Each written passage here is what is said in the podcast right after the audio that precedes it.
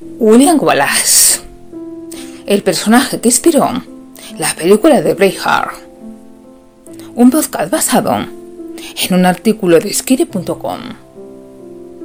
William Wallace lleva muchísimos siglos siendo el héroe nacional de Escocia. Su vida ha sido llevada al cine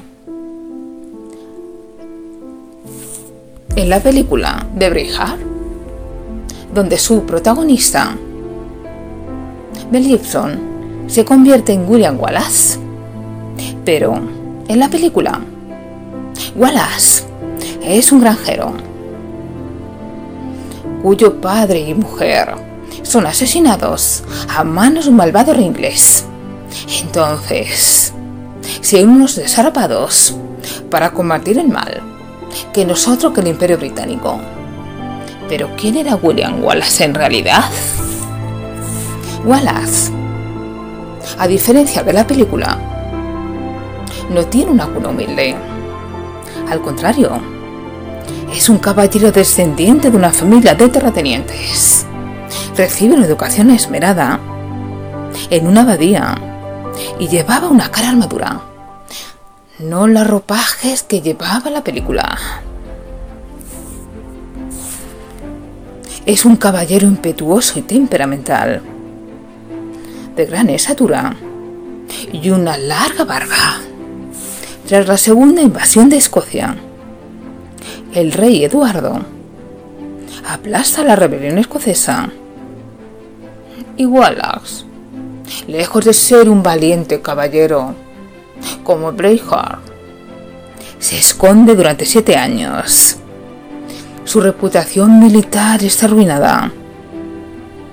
Ha renunciado a su título de guardián de Escocia y ya no participa en más batallas. limitándose a algunas apariciones. Wallace consigue escapar muchas veces de su captura, pero el 5 de agosto de 1305, un agente doble le entrega a los soldados ingleses en Glasgow, siendo juzgado y condenado a muerte por traicionar al rey aquella ejecución debía ser ejemplar.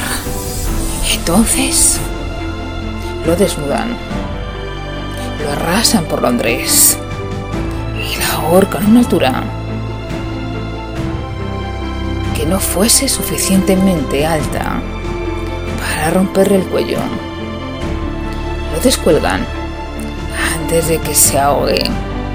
Querían que tuviese una muerte lenta y agónica. Luego es enmusculado, eviscerado y sus intestinos quemados ante él antes de ser decapitado.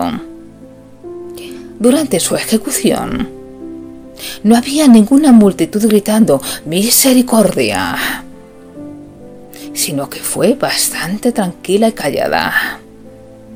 Su cabeza fue clavada en una lanza y se colocó en el puente de Londres.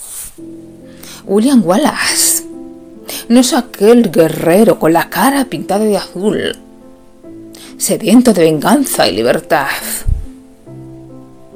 Fue cobarde, que se escondió hasta que lo encontraron. Y fue condenado un castigo ejemplar. Muchos historiadores le califican como maníaco genocida que masacró a millones de inocentes.